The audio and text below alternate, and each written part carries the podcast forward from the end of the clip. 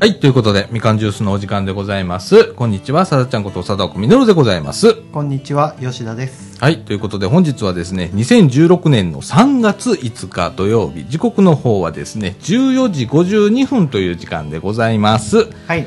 えーっと、今日はめっきり暖かくって、あったかいですね。ね、私あのー家からここのみかん屋まで歩いて5分ぐらいなんですけれども、はえーっと、ここ歩いてくるだけで汗びっしょりになっちゃいました。 い。それ、あ、まあ、でも、すごいです、今日は。昨日も、昼は、昼ずっとここ一週間ぐらい、だんだんだんだんぬくなってるなって感覚はあったんですけど、おー今日のはすごいです。すごいな暑さが。はい。急になんかあったかくなったよね。うん。びっくりびっくり。あ、あ、これ、明日雨みたいですね。明日雨なんだ。で、このぬくさもあるかもしれない。かもしんないね。ううんん。あのー、日も出てたからさ、はねい。うえ、ん。だからポッカポカ陽気で、なはんか一気に春が来たみたいな感じ。い。そうですね。なんかあちこちで桜が咲いてるだとか。いや、それはないでしょ。いや、あの、東京の上野公園で昨日。あ、東京っすかうん。え、東京と関西やったら、どっち、東京の方が早いんですかねいや、さっきあのー、ほれ、基本的には向こうの方が、あのー、寒い感じじゃん。あそうですね。ね、うん、なのになのにみたいなねだから急なあの気温の差かなみたいなあ感じで寒暖差でうん芽吹いて。そうあの勘違いしちゃったねみたいな僕、うち近所のうんパナソニックの工場裏に生えてるんですけど、うん桜の木が生えてるっていうか、植わってる。何町あ、これなんやろ。松下町ですね。松下 松下町そのまんまやそのまんまです。うんまあ、ナショナルやから松下町で、で、そこね、うん、うん、つぼみ膨らんでもなかったような気するんですけど、膨ら そうだよね膨らむじゃないですか、うんその咲く前っても、向こうって。うんうんそれも確認してなかっしできなかったと思うんですけど、うんうん急に来ますからね急に来る桜の場合なうんああそれぐらいなんか最近寒暖差が激しいし激しいですね朝は冷え込むでしょう朝と晩はそうだねきょ今日はでも朝からぬくかったですけうどんずーっと朝晩寒くてうん昼間だけ春っぽくなるみたいな感覚やったんですけどねなあ僕なんか、うんこうやってどんどんこう暖かくなっていくんだろうねこれからねなんかねでも、うん最近ここ数年ぐらい僕が感じるのはう、ん異常っていうか、うんグッて暑なったり、うんでも寒くなるんやったら、うん今年も選手も言ってて暖冬やったのに、うんいきなり寒なったほんまに冬なった言ってて、うんうんうんでもうこれでしょ今そうだ日、ねだからもうてんてこまいみたいなそれ何着てええかわからへん分かんないみたですそれも全然分かんないです僕もなあああ俺はもう今日はあの1枚少なめなんだよねその今着てるらっしゃる服で、うん結構暑いですか暑いね暑いですね暑いね僕も トレトレーナーだけなんですけどお暑いですこの部屋も暑いん か暑いねうん集めてるんですかね、この部屋が。いやーこの暖気を。そうだねここあのー暑くなるからねすぐにね、う。うんん、冬は寒いし夏は暑いしっていう最低ですね。 そうやねまあ、うちも一緒ですわ。あお、ーでもね、うち、こんな木造なんですけど、うん寒いですよ。あもう冷そえ込んでうん、それずっと引きずり込んでう、うん冷えっぱなしでう、んで、だいぶあったかならへんと、うんあ、ぬくなってきたってならどうなんでしょうね。陰ってるからかな、周りがいっぱい。あああ家あって。知れへんなこの建物、みかんの、みかん屋の建物は、うん横に何もないじゃないですか。うんあの、えっ、と、西側にはね、えー、市営住宅が建ってるけどあ、はいはいはい。東側は道路挟んでだから道路面してるからね割と開けてるし、うん北側はポンと開いてるしは南側は今工事してるけどね い。うんうん、そうですねう。ん、ね結構かなり立地いいですよね。あここねうんうん洗濯もあったらすんげえ乾きそうって思ほんまやう。うな、うんん。持っといでここで 押したら、こ ここまで。いや、 相当辛いですね、それ。えーでも吉田君前言ってたじゃんかい家ではあのあな何洗濯物がなかそうなそうそかう乾かないっつって日照、だから家が結構乱立してますんで、うんだから、日当たりはあんまり良くないと思うんですよ。おーでもここまで持ってくるまでに乾くんじゃない ですかね夏夏やったらもう持ってきたら乾いてたみたいなそんな 夏なったらねそうやなでもううんん面白いなうん、うん面白いですはい、うんそんな感じでめっきり暖かくなっておりますが、暖かくはなっいてます、えーはい本日はですね、はいえーっと、もう3.11もね、はい東日本大震災そうですねからもう早く5年ということで、 5年早いね。早いです。で、えーっと、この、今のね、避難者数だとかね、どれぐらいあるんだろうかとか、はどういう問題が今あるんだろうかっていうことい。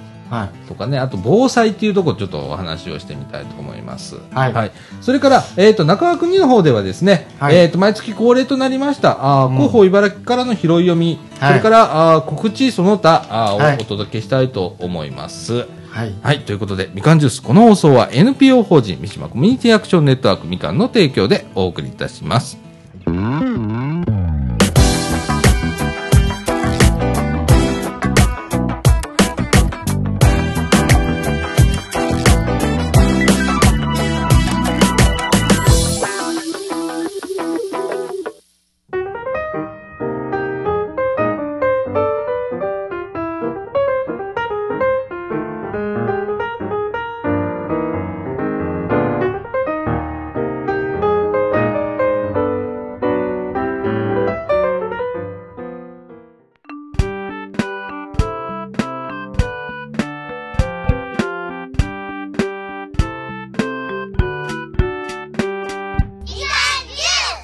はい。ということで、はい中枠1のお時間でございます。はい。はい。えーっと、もうそろそろね、3.11。はい。えー東日本大震災から5年ということでですね、うんえー早いものでございますよ。早いですね。ねえ、うんで、先週の、ほれ、町の玉手箱に来てたあの、ダンスグループの子いたじゃん。そうですね。偉いですね。あのね、今、うん今も募金活動をやってたり千だ羽と鶴を追っか。てってね。ねえ、うで、ん実際に行ってそれを届けに行くだとか、うんっていうような、ねえ、うんなかなかできないじゃん。うんその千羽鶴折るだけでも僕なんかもう相当苦労するんで、うん。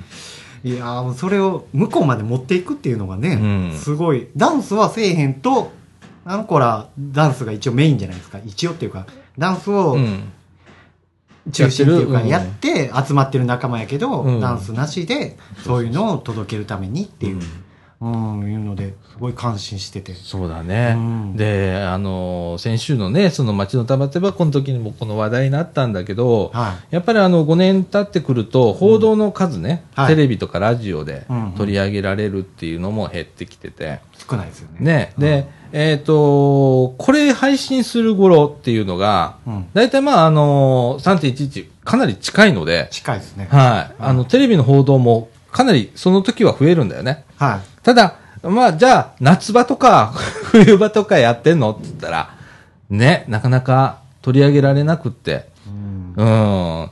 だんだんだんみんなの中から、記憶の中から、あーそういううー震災のことがこう忘れ去られていくみたいなところがあったりもするのが現実なんですけれども、うんうんじゃあ今、えーこのね、えー東北の方で、はえー震災によって避難してる方、いはい今どれぐらいいるんだろうかということで、ちょっと調べてみたんですよ。はいで、えっ、と、これはですね、えっ、と、復興庁っていうのがありましてね。復興庁はい。はで、えっ、と、これはね、2月26日現在の集計結果ということで、プレスリリース出てるんですけれども、今年の2月26日そうです。あはいでですね、はいえっ、と、全国の避難者数の総計なんですけれども、はいえー17万4千人と。 17万人、はいそ。んないらっしゃるんですねはい。うんで、えー避難の地域ね、はいえーこれ全国47都道府県に、あーえーいらっしゃって、は1139の市区町村に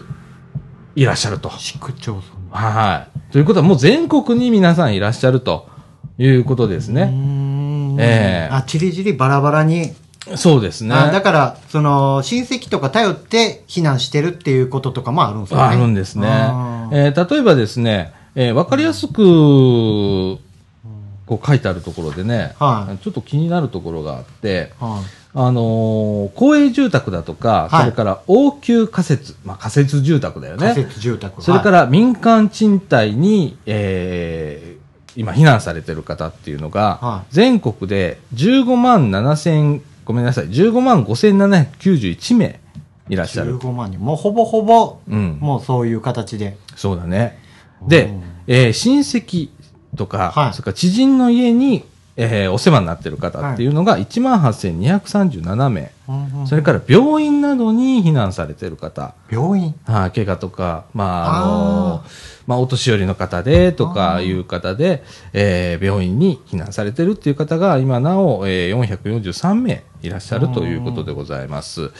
いやー、この数字がね、あの、まあ、前はもっと多かった。30万人とかそういう形だったんだけど、だいぶ減ってるんですけれどもね。大体半分ぐらいですかなってきてるんですけれどもね、えーそれでもまだ17万人、17万4千人の方が避難生活を送っているっていう現状なんですね。いや5年で17半分っていうのはちょっとスピード遅いと思うんですけどね僕なんかうんねうんでもうちょっとちゃんとスムーズにいかんかなって思うんですけどねそうだね。うんでですね、仮設住宅にいられる期間っていうのもあるんだよね。あそうなんですかずーっと仮設住宅って住めるわけじゃないんですあくまで仮設なので、まあね仮やからねこれがね、5はい年とか6年とからしいんですよ。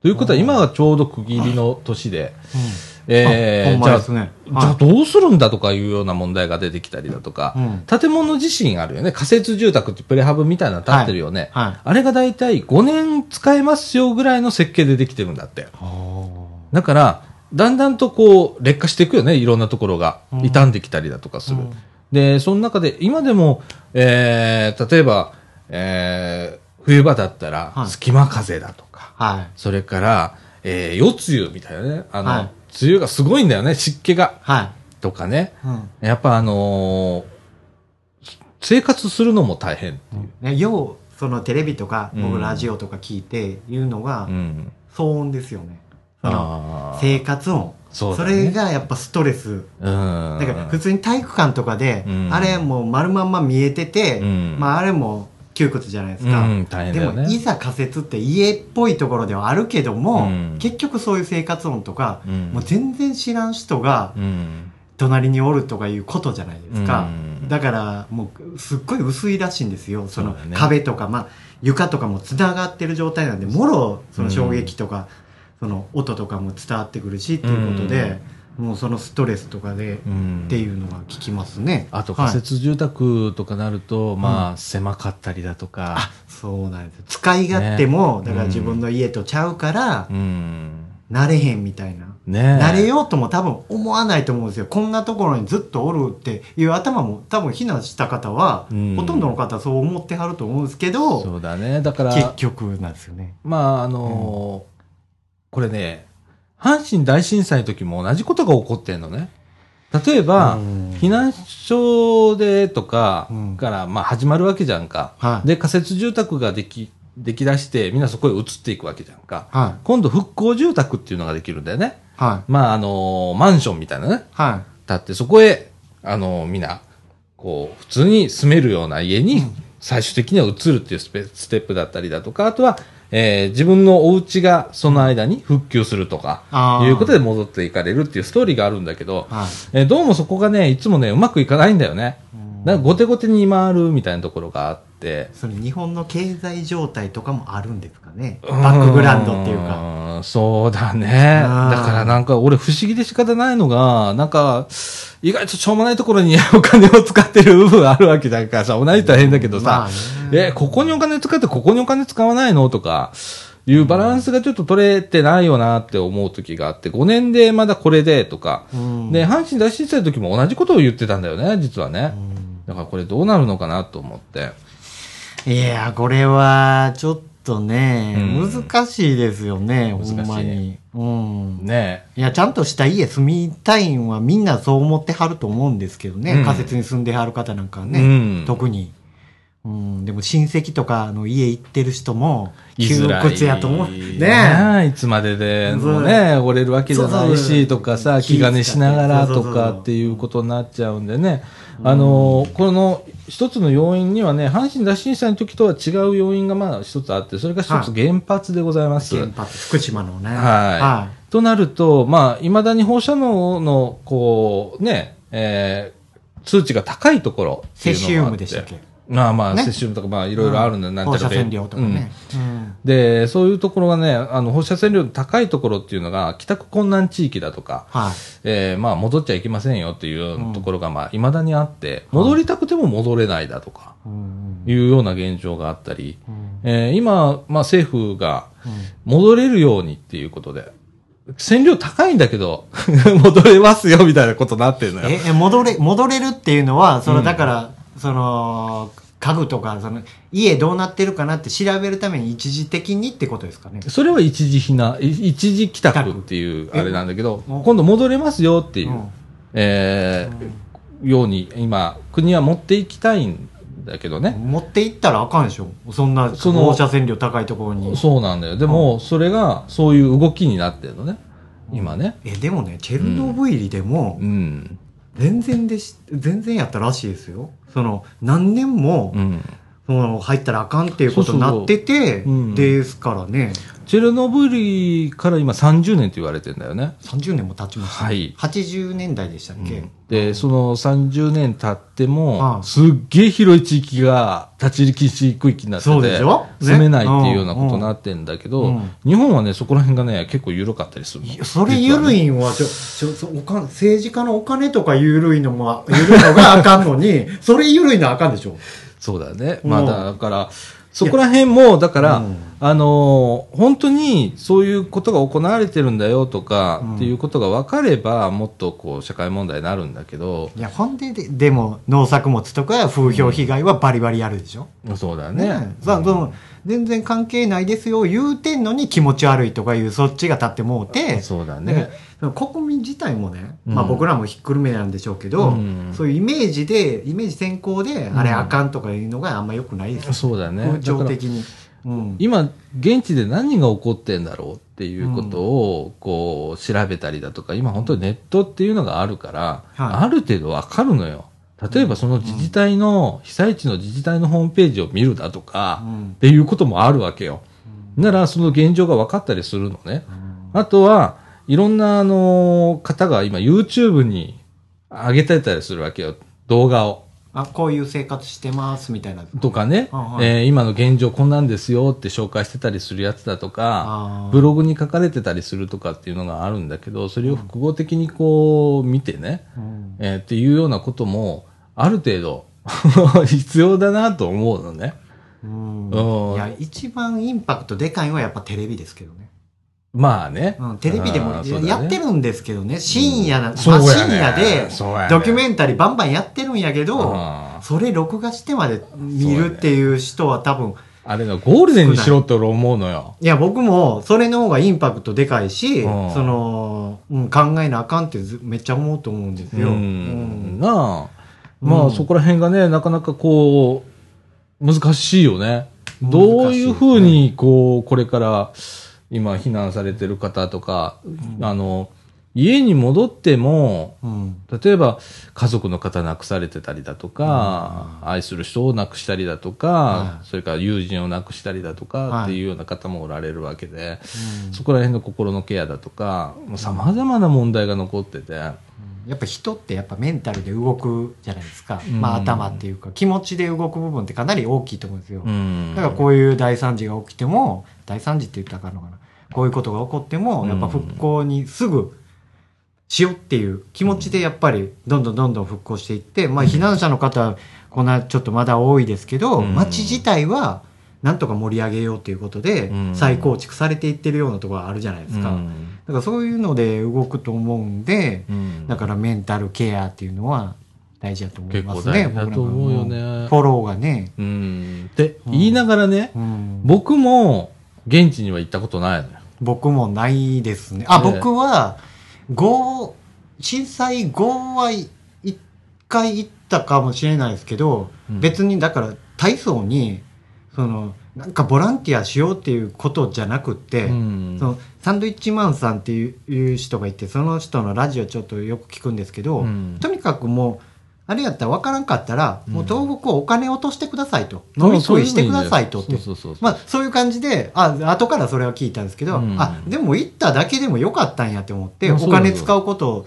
になったんで、うん旅行して。うんだからそんなんでもし、あ、したら、ボランティアみたいな、うんとまではいかんけど、貢献になるからねあ貢献してるんやっていうので、うんまあそういうふうになんか、みんな東北なんか旅行っつったら北海道とか大阪だった ら沖縄とかなるけど、うん東北もまあまあええところいろいろあるしそうだね。飛んで、うん飛行機でビュッて1時間ぐらいで行きますしね、うん。行ったらええやろうな思いますけどまあね、な僕なんかお金使うっていうのも大事やから、ううんん。はいで、あの、こういうことってさ、うんまあ、震災とか、まあ、災害だとか、うん水害もそうだし、土砂崩れみたいなものもそうだしって、あーこれってね、よ、あの、いつ自分の身に降りかかってくるかはわかんないんだよね。そうですねだから、大阪に住んでるからとか、茨城に住んでるから、うん何も起こりませんよっていうわけじゃなくって、うん我々もそうなる可能性があって、うんじゃあそれを、まあ、東日本大震災と阪神大震災だとか、うんそういう時にね、えー経験を残してくれるわけじゃないですか、、はいろんな。はいで、そこで、あの、自分たちが何できるかなって考えなきゃいけないと思うのね。うん、だからね、あの、忘れないっていうこと、うん、それから、まあ、あの、何ができるっていうのも、自分のことだけでいいのよ、とりあえずは。は例えば、自分の身を守るっていうのが最低限、これ、一番最初にやらなきゃいけないことなんだけど、はいうんそれができたらい、、うん割と、あの、その後楽だったりするのね。いや、まあ、防災グッズをそうだね。置いとくとか、例えば。うん例えば、うちがやってるのはね、は旅行バッグあるじゃんか、キャリーバッグっていうの。あの、あゴロゴロゴロってするやつ。はいはいはいあれって旅行するときしか使わないじゃん。い。使わないですね。ええ、うんということは、普段使わないとき中空っぽじゃん。空っぽですね。あそこに俺防災グッズとか着替えとか入れてんの。ラジオとか電池だとかね。あとかれ有お水だとか。うん有効活用そでれすね、を入れといたらいいわけさう。んで、えっ、と、そこから、あの、ゴロゴロできるからさ。うん。うんうん。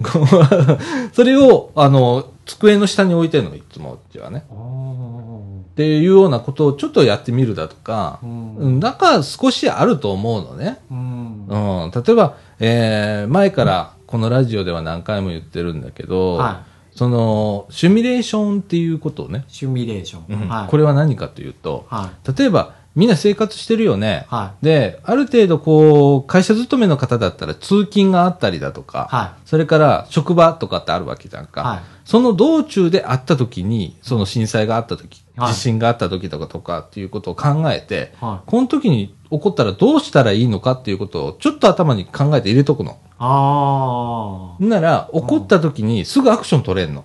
考えなくていいでしょ。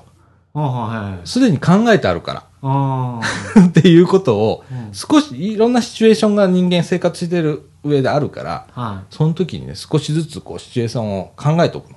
うん。その時の行動が早くなるのね、はいはいはい。一歩が。うん。で、イそメこーがジ、して。そうそうそう。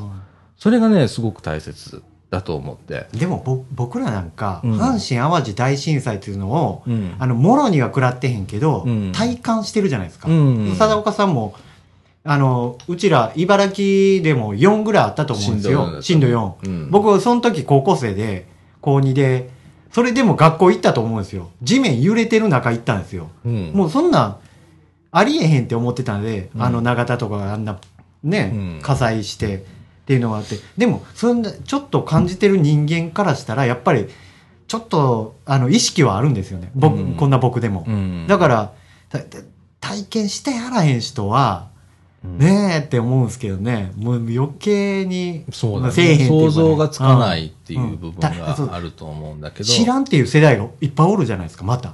その、うん阪神、淡路も。うん、だから体感してないし。体感してなくてもいいのよ、うん。体感してなくても他の地域でうんそういうことが大きいことが日本では特に地震が多い災害が多いところだから、うんうんそういうのを見てるわけじゃんかそうですね。で映像と忘か、ね。れないっていうのが一番そ,、こそこが大切なのね番体感してなくてもいいのよただああいうところ例えば東北で地震が起きま地した震が起きました。で3.11起きました。いろんなことが起きました、はいまあ、原発もありましたと津か波もあって。うんはであれだったら津波災害だよねほとんどがね、でえっ、と阪神・淡路の場合は揺れに対する被害だったよい。ね、直下型のね、うんドーンっって、だから地震によっても全然違うわけ。うんだから自分が体感したものが全てってわけじゃなくって、うんそれぞれシチュエーションがあるから、うん起こることも違うから。ああそうですねうん。うんだから、あれそういう起こったことを、こう、記憶に残しながら、うん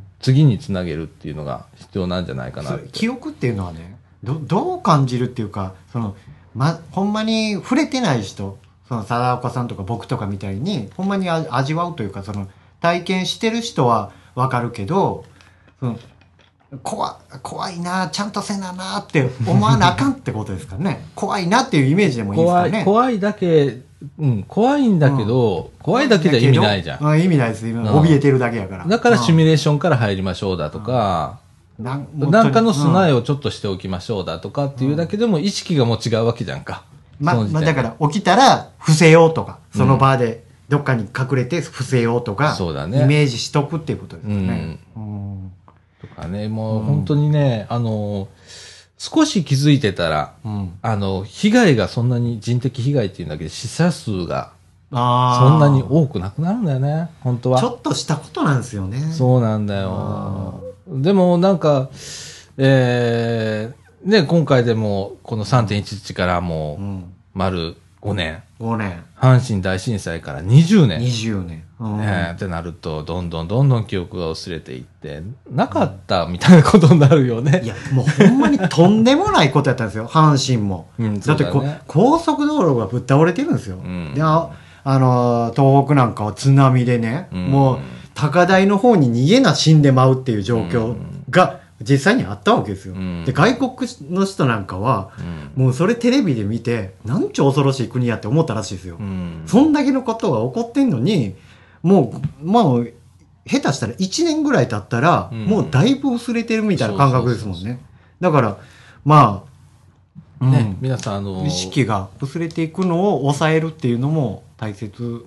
そうだね、なだんかからもう3.11っていうのとかね、うんあの、1.19だっけ1.17です ね。 7だねごめんね3.11はすっごい有名ですよそうね。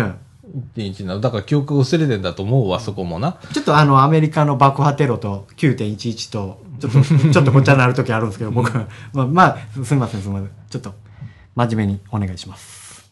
はい。ちょっとずらしてすみませ ん。311ね。はい。 そうそうそう。だからなんか、ね、うん。まあ忘れないことっていうことと、こういう、あのーメモリアルなんだよね、こういうことってね。メモリアル。うんはいだから、こういう時にきっかけで、その日、あの、もう一回思い起こしてみて、うんで、自分ができることは何なんだろう。まずは自分が身を守ることだね、と。自分の身守る。うんほんで家族おる人、家族守る。うん。で、ね余裕のある人は人を助けるっていう、このステップになるんだけど、うんえーそこを少し、あの、意識をしていただければいいなとか、あとは、まあ、あの、避難訓練ってあるんだよね。あちこちはいで。ありますね。例えば、えっ、と、大阪府だったはらい、年に1回、えー大阪府民だって、880万人訓練っていうのがあって、 880万、あ、府民がはね、いあおりますからね。うん、で、で、それをの府民が全員参加してっていう、うん避難訓練やるんだよね。いつ、え、この前やった、佐田岡さんも行きはった U ターンは、あれは、あいつでしれたはっけ茨城市。茨城市のみでしたっけ、ああだかそんなら、んもあるんでますねず府が、府府もやってます。あ茨城市は、うんえー全市民対象に、はいえー大避難訓練がありました。ありましたね。で、はいえー防災訓練っていうのもあって、これうはん各自治体でやられてるとこやられてないところは、まあ多少あったりするんだけど、うんまあ大体どこでもやってるんですよね、年に1う回ん。ということはね、僕ら身近でできるのは3回もあるんだよ。 3回もあるんですね、機械が。うん。うん。ミスミス逃してる人多いでしょ。うんもう僕、逃してます。ね、うんあのー僕な、なるべく出るようにしてんの。で、はい今年ね、ちょっとね、あの、自分の地域、松江に住んでんだけど、はい地域のやつ出れなかったのよ、俺。ちょっと、いろいろあって。あ、はい。で、えっ、と、茨城のね、防災訓練の時は出ました。はい。具体的に、あれ、ど、どういうことするんですかえっ、とね、はえっ、と、地域の方はうん何をするかというと、まあ、うんその地域によっても違うんだけどうん、例えば AED の使い方だとあ、か、 AED。ははいい。はい、あそれからの、心臓マッサージみたいなする機械ですよね。機械ガッと。はい。で、それだとか、はい。えっ、と、あとね、えー、なんちゅうの、三角筋。三角巾三角巾ってしてあ布。あわかりますわかります。三角巾をうん結んで、どうやったら便利に使えるか。あ、骨折しとったら、腕ブランブランなっとったら支えるとか、そうなんですよね。救命みたいな。そう救急か。単価っていうのあるよね。人を運ぶ時の単価。単価、は単価ってそこら辺転がってるようなもんじゃないよね。い。ね転がってないですはいね転がってないじゃあ棒2本と毛布があったら単価になりますよとかいうような実習があったりするの。あめっちゃ簡単にできんねん。ー作れんで、と。うん。そのこら辺にあるもんでいきます棒があよったらと。はあ、はそれから、えっ、と、消火訓練。あ、は実際にあの、消火ボンベあ、はあ使って、ビューって火を消すみたいなやつとかね。いやあれ使うてええんですか線引っこ抜いて。あれね、よくできてるの最近ね、うんうんあっこから水が出るようになってる。え水出るんすかこう専門のやつがあんのよ。石灰みたいな。なの出るんじゃないですか。普通はね、はいはいだけど訓練の時はそういうの大変だから、はいはい水が出るようなやつを消防本部が持ってきてくれんの。あ、なる消ほど。防士さんそがれ用にってことですそうかそうそう、ちゃんと用意してあって。おで、そこに水補給するとまた使えんのよ。だから便利なのよ、それー。リサイクルして。それをビーってやる訓練だとかね。うん実際ピン抜いてとかやったことないでしょナイスナイス。ね。うんあれ結構ね、慌てんのよ。いやー慌てると思います。うほんとね、ん。うちちょっとマンションでうん火事があったね。2年、もう2年なのかな。は一人お亡くなりになったんだけど、えその時には、実際俺やったのよ。あ、はピン抜いて。だけど、えっとね、あの時何本使ったかな何十本で使ったの。あ、あ、その火を消すのにうんですか、え、消化できないでしょそれぐらいじゃ。何十本って必要なの。一本じゃすぐなくなるの。そんなそのうでしょ分からへんでしょでも。どれぐらい持つか分かるイメージで。いや、あれすぐなくなるっていうのは、うん僕はちょっとしてたんですけど、うあのー、うん、たくさんだから、出るっていう、ほんまやったら出るって思いますよね。うん結構ビューっとなあんるなっていう結構ガタイのでかいもんだから、うん、そうそうってそ思う。でし鉄のょ塊で。その出ないのよ。うん。出ないですよね。マンション中のやつを持ってきてー持っっつてっきててで言うてうん並べてもらってピンパ先に抜いとくあのおーはいはい。でこう実際火消す人にどんどん渡していってもうで使い消終火器でわったやつはもう全部外外。出してみたいなことやったことがあるんだけどうん。実際本当慌てんの慌てますようんね。パニックなりますもんパニッね。クになる火見たらパニックなりますよね。で最初にねおじけづくっていうのがあるんだよねうんワンアクションする前にあーそこにタイムラグできるんだよねできますね数分間のあーで、その時に、やっぱり一回こう経験しといたら、さっと入れる。おじけづかなくて。っあーていうのとあかんね。まりそんなもん経験するもんじゃないですけどね。いや、だから、路肩で、たまに、最近ちょっと僕多く感じるんですけど、うんお年寄りとかが、ああららら言ってこけてるの結構見るんですよ。うん。でも僕も自転車乗ってるから、あって気づくんやけど、あ、あもうこれ降りて、ここの道の真ん中降りて、あしたら余計後ろから来るのにも迷惑かかるしって言って、うんそのままやっぱ見過ごしちゃうっていう感じ、うんそのそのシチュエーションによって違うんでしょうけうど、んだからパッてやったらやっぱ止まりますなんかアクシデントがあったらそうそうもうとっさに、思考回路がこうそうそうとととっさに、うん、うんこうことが起きた時にうん、パッと対応できるっていうよりかは、頭でやっていいんだろうかとか、あそうそうそういんう、こうね、迷いが出たりするんだけどいね。ろんなこと考えますしね、うんでもそれ、れを一回経験しといたらう、んそれが割と緩和されるんだよね。うん、少なくなる、さっと入れるようになるっていうね。だから、あの、避難訓練だとか、防災訓練だとかっていうのは、すごく大切なんだろうなって。あもう訓練だけでもう全然ちゃうでっていうことですよね。えーはいね、あの、3.11もうちょっとしたきますけれどもね、はいえーいろんな、あの、テレビ、ラジオとかでも報道されると思います。はいえーあとね、意外といいのがね、YouTube で僕、あの、その当時の、えームービー結構今見てます。えーめっちゃ心痛くって、えーリアルな映像がいっぱい出るんですけれども、それを、心痛いんだけど、見てます、今。えー、本当ね、忘れてる記憶がさっと一番最短路で戻ってきます。でもう自分でもうご自分でうんもう痛感しようみたいな、んもうちゃんと忘れんように覚えとこうっていう意識が操作してるんです、うん。っ YouTube 見うてん画像見て、あーていうようなとかね、あとはあの、その当時に報じられてたテレビの、あの、報道番組だとかね、はいそういうのは見たら、その、もう一回記憶が蘇ってくるのね。だからそういう、あの、ね、あの、関心がある人だけで構いませんので、えーそういう方法もあるということでございまあ、まじす。ゃまあ明日は我が身じゃないですけど、うん自分も意識つけとかなあかんでっていうのはそれはみんなせなあかんと思いますはい。あはいりがとうございます。はいえーっと、じゃあ、あの、はい中川国の方ではですね、はいえー広報茨城の拾い読み、そはいの他ということでお送りしたいと思います。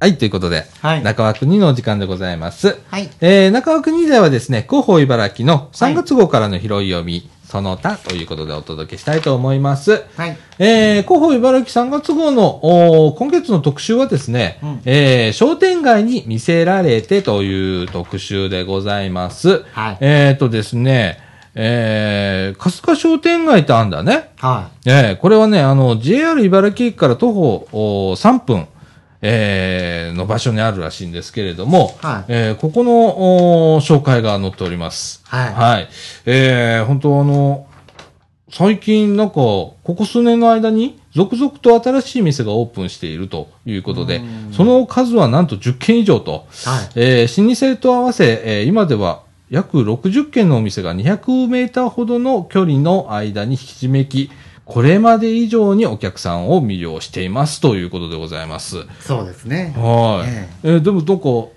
近年で10件以上増えてるってすごいじゃん。すごいですね。で、うんえー今では60軒のうん。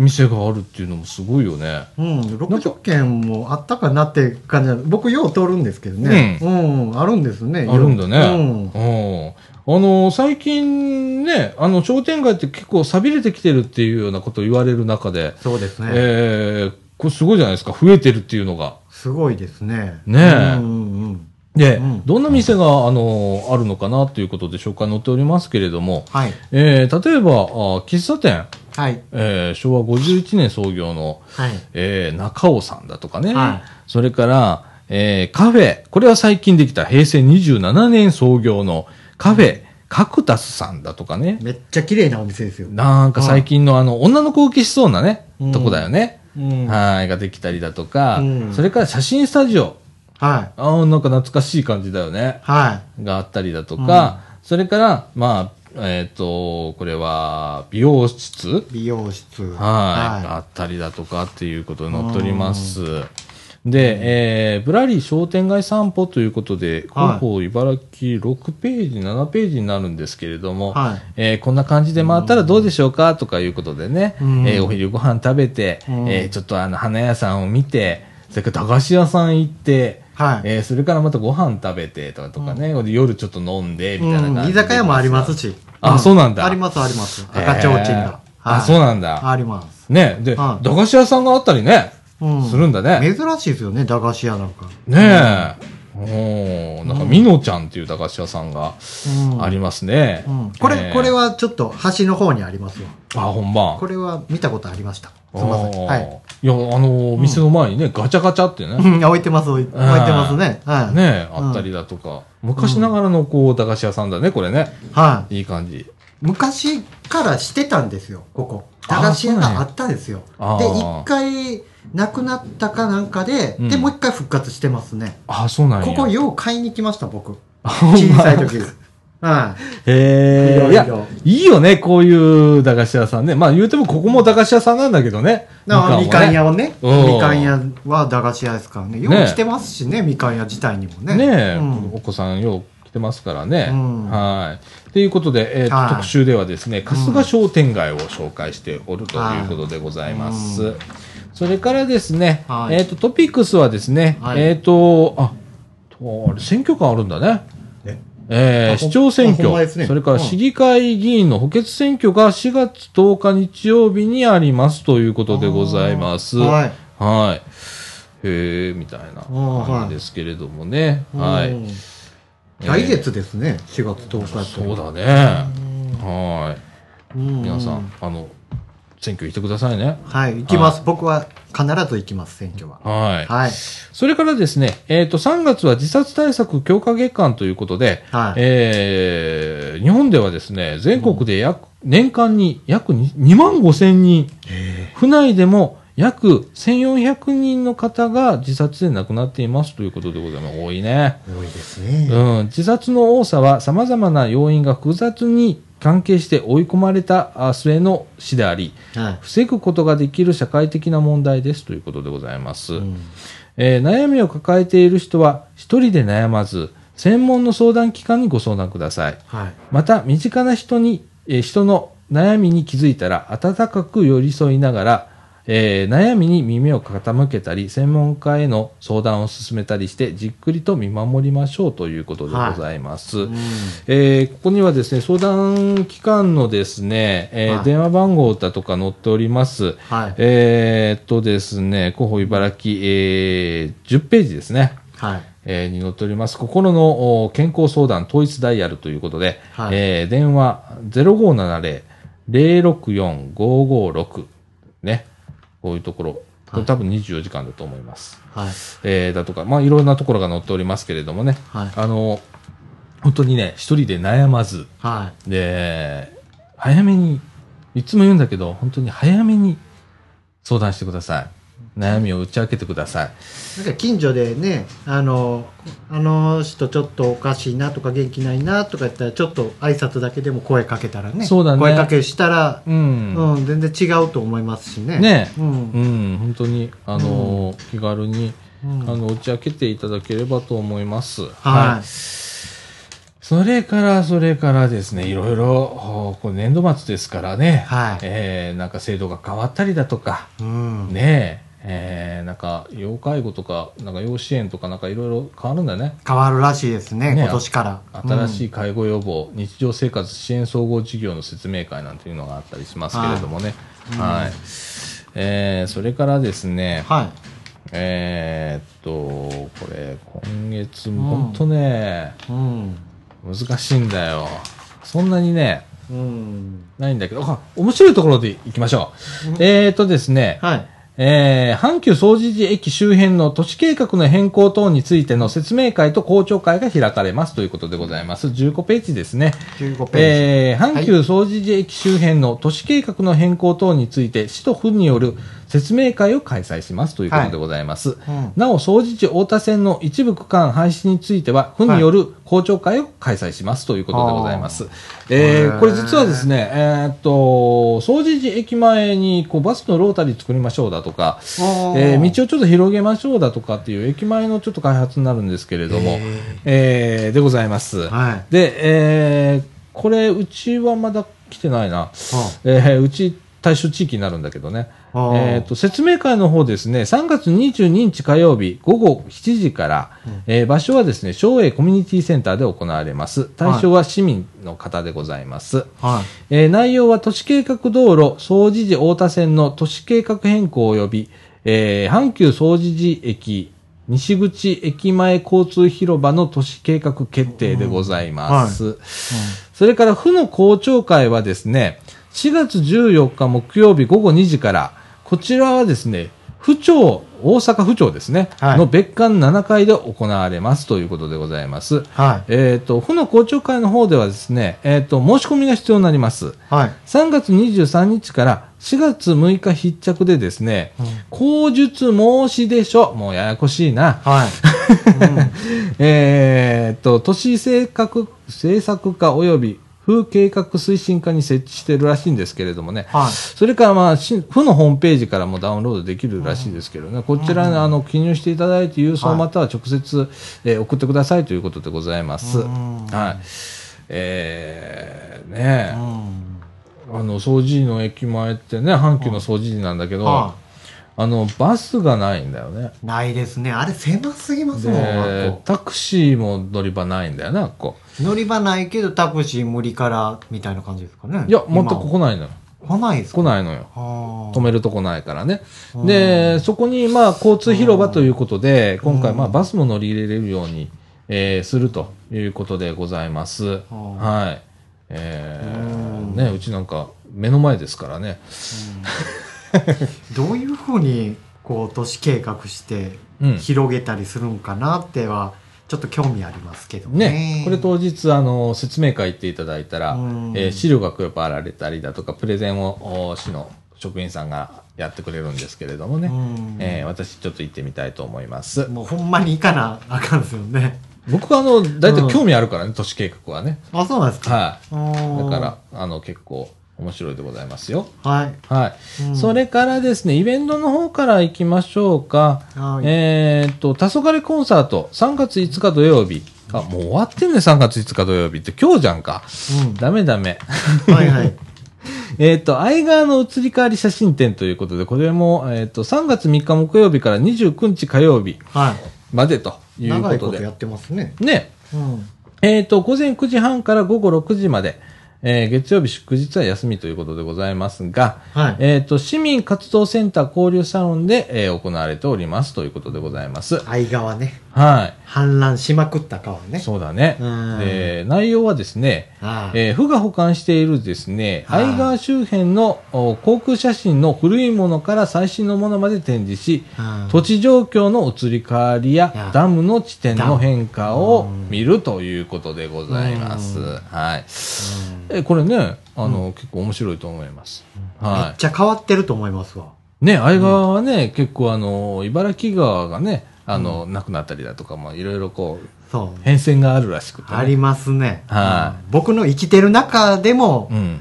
あの、ありますから。ありましたかその川が消えた、その茨城川が消えたりとかね。うん高橋っていうのが残ってたりとかう。ん。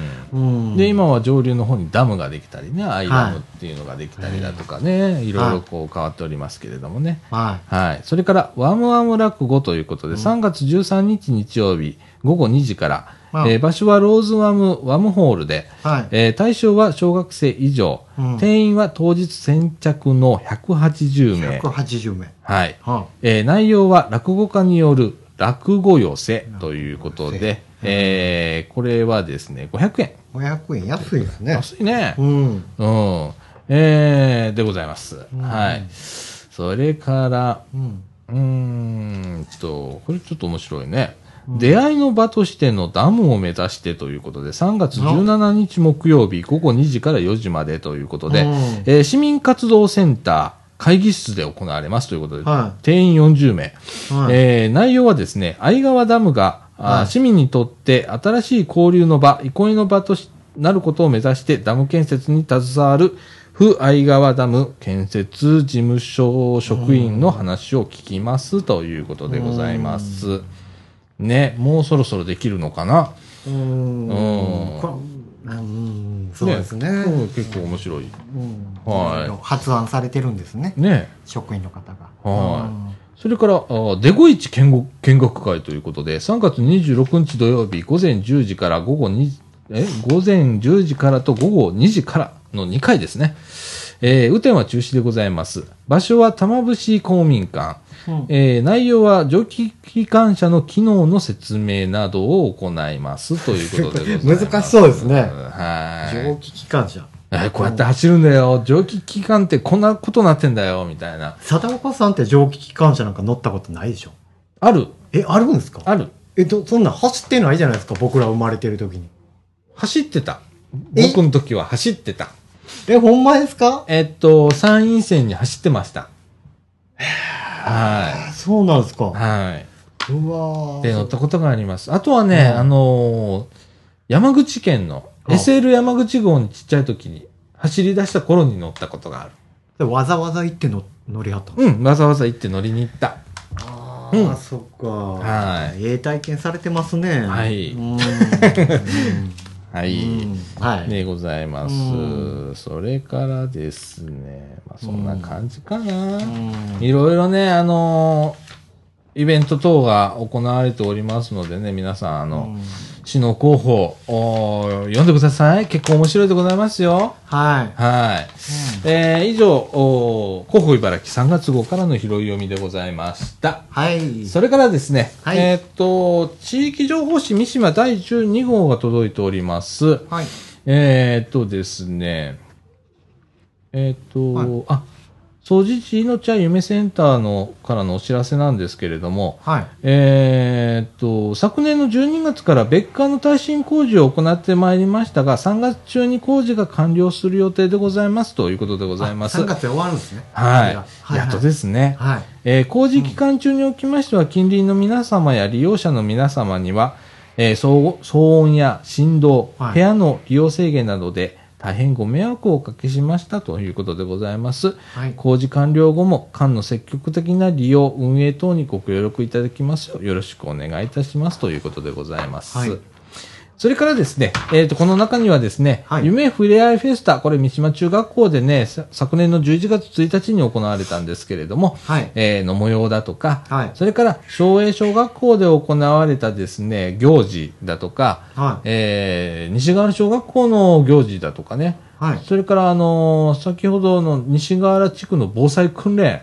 とかね、の様子だとか、えー保護者ボランティアの紹介などが載っております。はい。あとは、省営幼稚園だとかね、掃除時保育所の、あのーいろんな行事の報告も載っております。はい。はい。えーこれ、あの、掃除時、いのちゃ夢センターの方へ、あの、行っていただければ、いつでも、はい。あの、いただけるもんなんで、一度、えー、目通していただければと思います。はいそれからですね、はい。えっ、と、もう、あの、これ、だいぶやり出して経つのかな。はい。えー福島丸ごと相談会ということで、はい。えっ、と、三島地区ではですね、三島コミュニティセンター、毎月第1、第4木曜日、えーの午前10時からあー12時まで、えー行っておりますということでございます。うんそれから、省営地区はでではですね、はい省営コミュニティセンター、えーこちらはですね、第1、第3木曜日、うんえー10時から正午まで行っております、ということでございます。な、何するんでしたっけ血圧いや、あの、そうです相談会です。お相困り談のこみととかね。はい。で、その中で、えー時々、はい健康相談会ということで、血圧測定だとかあ、ー育児相談だとかあ、ーいうことも行っておりますということでございます。はい。わかりました。はい。。うんそれからですね、はい。えっと、これは街角デイハウス日向から日向ニュースが届いております。はい。えー3月の行事予定なんですけれども、はいまず14日と28日、これどちらも月曜日なんですけれども、対象ごと講座行われます。はい。それから、えー15日が散髪の日、17日木曜日が民謡教室、でえーと23日水曜日は外食ランチで、はい25日金曜日はカットの日、31日木曜日は3月のお誕生日会を行うそうでございます。はい。えーこのほかですね、毎週月水木は介護予防、はいそ。れから金曜日はカラオケの日ということで、カラオケえー行っておるということでございます。はい。えーその他ですね、えーお買い物等のお出かけもしていますということでございます。はい。はいえーね、この中であの、街角デイハウスってなんちゃらほいという方も、おー多くいらっしゃると思いますけれどもね、はい。えーっと、65歳以上だったかな。で、えー要介護、要支援の、はいあの、認定を受けていらっしゃらない方らっしゃをらない方対象にですね、はいえーまあ、皆が集える場所ということで、えー解説しております。介護予防ですね、はい。えーでございます。はい。でですね、日向のご案内なんですけれども、えー入会金が2000円、これ初回のみでございます。はいそれから利用料なんですけれども、うん午前、これは10時から13時までになるんですけど、250円。 250円えー午後がですね、13時から16時までなんですけど、250円。 250円。えーこれをですね、はい午前午後と、まあ、終日ずっといたいなっていう方は500円でございます。合わせて500円。はいはい。で、それに、えーお食事、お昼ご飯ね、はいえーつけたいなという方は500円でございます。うん。その他、あーおやつ代ということで50円。これお茶、お茶代も含んでおります。 はい。はい。ということで、えーオールで、オールって言ったよ オール。オールでいくと1050円ということでございまはい。す。 1日通しで1050円。はい、10時から16時まで、えーいて、それからお昼ご飯食べて、うんおやつ、お茶とか出て、1050円でございます。はい。えーそれからですね、えー、1日体験ということで、えー一回体験してみたいなっていう方、お申し込みくださいませ。えっ、と、食事代500円のみで1日体験できますので、はい。えーぜひ、えーご利用くださいませ。はい。え1日体験はですね、まずはあの、お電話でお申し込みくださいということで、えー電話6245050、6245050の方まで、えーお問い合わせくださいませ。はい。えーね、うん。あの、今月はですね、日向さんはですね、はい買い物デーでですね、エキスポシティへ行きましたということでね。行ってますか。はあねそれから節分の豆まきをしたりだとかね、ーあー。ええ巻き寿司食べたりしてますね。ええいいなな、あ美味しそうだうね。ん。それからですね、三島小学校の4年生の2分の1成人式に招待され行ってきましたということで2ご分ざのいま1す。成人式。はい、10歳の時にやるあ成あー、人式そうかでそすうかそうねか。。なるほど。はい、子供たたちがとてもしっかり発表をしてて感動しましたということでございます。うん。それから保育所との交流、えー、0歳児の子供たちと手遊びをしましたという手こ遊びとで。ははい。それからランチデーということで、はい水車っていうところへランチ行ってきましたということでございます。はそれから、えーお漬物作りしたりだとかしましたということでございいおます。漬物か。はいうん。それから町の玉手箱ね、我々も、あのー出ましたけどね、はい。えーおここでも、あの、いろんな出店をね、はいお弁当をね、今回、日向さんやってくれて。お弁当あの炊き込みご飯とか炊き込みご飯ひなたでしたっけねはいうんうんうんで、そこで、で、お、お漬物が添えてあったじゃんああか。りますありますそれがさっき言ったあの、漬物作りのやつなんだよね、きっとね。えーそうなんやはい。うんえー、面白いでございます。あいろんなことやっておりますのでね、うんえーちょっとね、あの、お年寄りの方で、あの、お一人住まいだとか、うんまあ、家にずっといてつまんないなっていう方は、ちょっと覗いていただいたら、はいえーあの、いろんなことやっておりますので、えーぜひご利用くださいませ。なんか写真とかも貼ってくれてますしね愛,、うん愛センターに、うんな自分でこしらえたのをねうん。そうやって売り物でできるとかすごいいいですよねなあ自信つくっていうかそうだね嬉しいと思うんですよねほんまやうんな。ご本人さんたちもうはん。い、うん、はい、以上、えっ、と、いろんな告知をしいてろんまいりまなした。告知 をされてましたははい、うんね、あの、本当これ一部なんですよ。あの、まだね、街中いろいろなことをやっておられる方だとか、あの、いろんな取り組みありますのでね、皆さん、あの、ご関心ある方はですね、あの、どんどん参加してみてください。結構面白いでございます。はい、はい。えー、じゃあこの後、エンディングへ行きたいと思います。うん、はい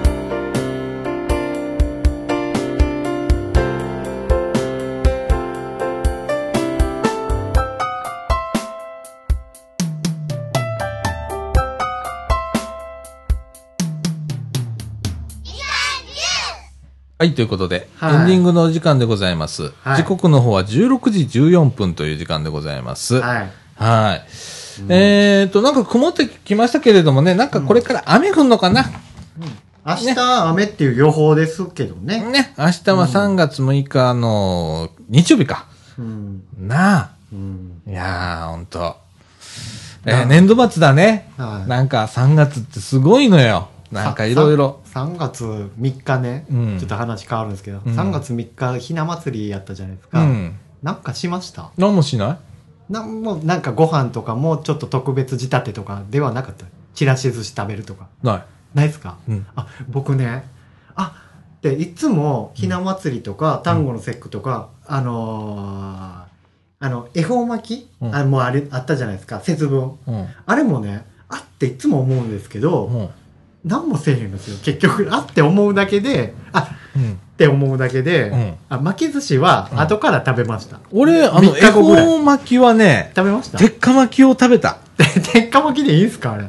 別にいいでしょ、あんなのは 何巻きもね食べようが。とりあえず形ばかりで、あの、黙って食べたよ。その方角向いて。黙っておられます食べるよ、二人で。え、二人おって、奥さんと二人おって、喋ってまうでしょ。なあ、美味しいなとか言ってまいませんいや、だって、黙って食べようぜ。でもう決めたからすると。そうそう、二人ああでそー、そうなんですか。の。うん。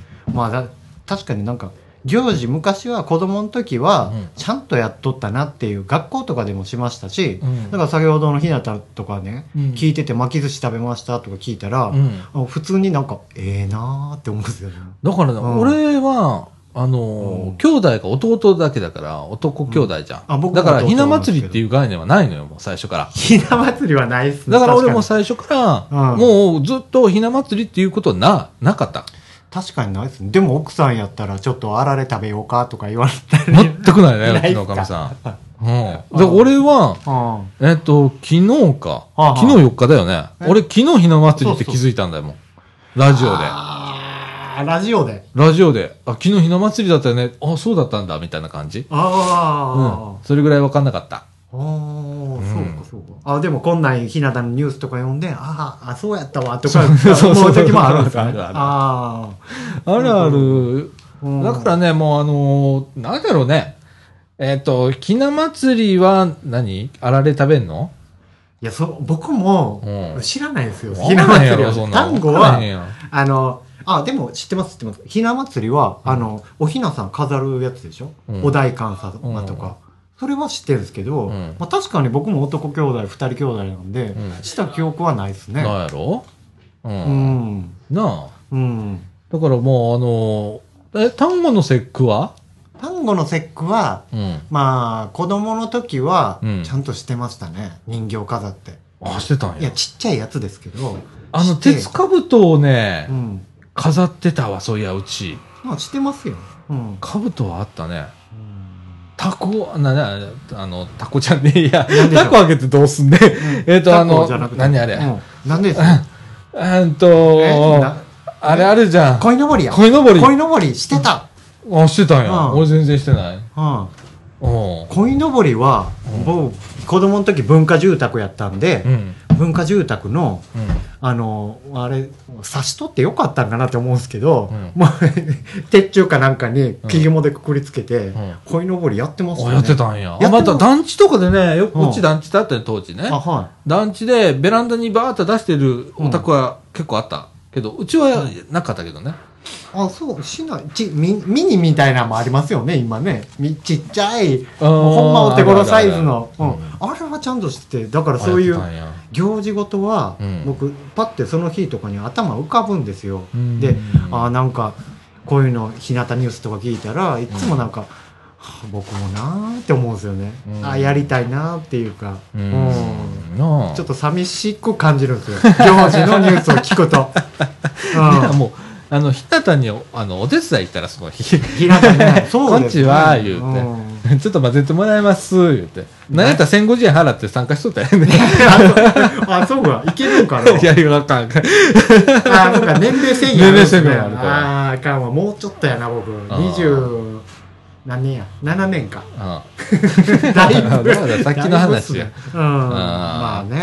んねえ、うんあ本当あの、うちは本当そういう季節感もないし、あんまり、こう、行事事っていうのはあんまり、うち、ほら、子供いないから特にそうだと思うんだけど、あーでも、でも、貞岡さんなんかこういうボランティア活動とか、そのみかんとか携わりあって、あ絶対聞くでしょ何ああれああほらてそのこの前のひな祭りとか節分とかでも、うん絶対耳とか目に入るじゃないですか行事ごとっつうのかなよう、入んない入んない。でも行かないときは行かないから。ああそうかそうか俺今週は、うんほみかん行ってないよ。うほうほうあそうです 俺ずっと行ってると思うでしょ。思ってるでしょ。えまあまあたびたび行ってるんやなっていうイメージ、今週は行ってないよ。うんうん、全く。だからもうイメージそれぞれ違うんですね、僕なんかすごい行事はうんすごい気になるんですよ、あーまあ正月もそうですし、うん。だからあのまあ、めっちゃ遡ったら茨城神社の初詣、あれもやっぱ行くんですよね一人になっても、うんしっかり、うん、気になかかりますねうんあんまり気にかからないですね佐気藤に岡かさんからないね そうか、あうーんまあだから人によってこういろいろあるんだろうねうんあでいちょっとウキウキして僕はちょっとしょんぼりするんですよあ当日みたいなあーってあるあるって思って ほんであと黄昏その後にあもう結局一人でこなしてるやんみたいな なんかなるんですよだからちょっと楽しさがねってなるほどねいう話であーありがとうございますうん 家でということで、はいえー時刻の方はああー16時21分という時間になりました、はいえー今ねスタジオのね気温がねん29.2度えあー結構暖かいじゃないですかここえー、そうで29度はないでしょう。ねえでも今俺暖かいよもうあちょちょっと暑いよ。よあ、そうですか。ううん。んさすがだね今日、うん。うん、早くもう終わって俺家帰りたいんだ今日ラジオでこういうことを言うのもなんだけどねいやいやいや。いや、ほんとね。ね、ううんん、今日早く帰りたいの。疲れ溜まってるんですかね。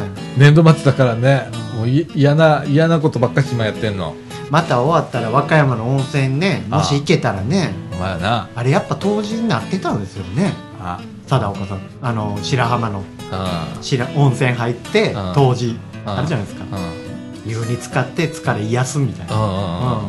うん。やっぱそんなんもたまには必要なんでしょ うね。じゃないのなう。うん。ん。早く帰ろう。まあ終わらそうとしてますね。わかりました。 はい。感じました。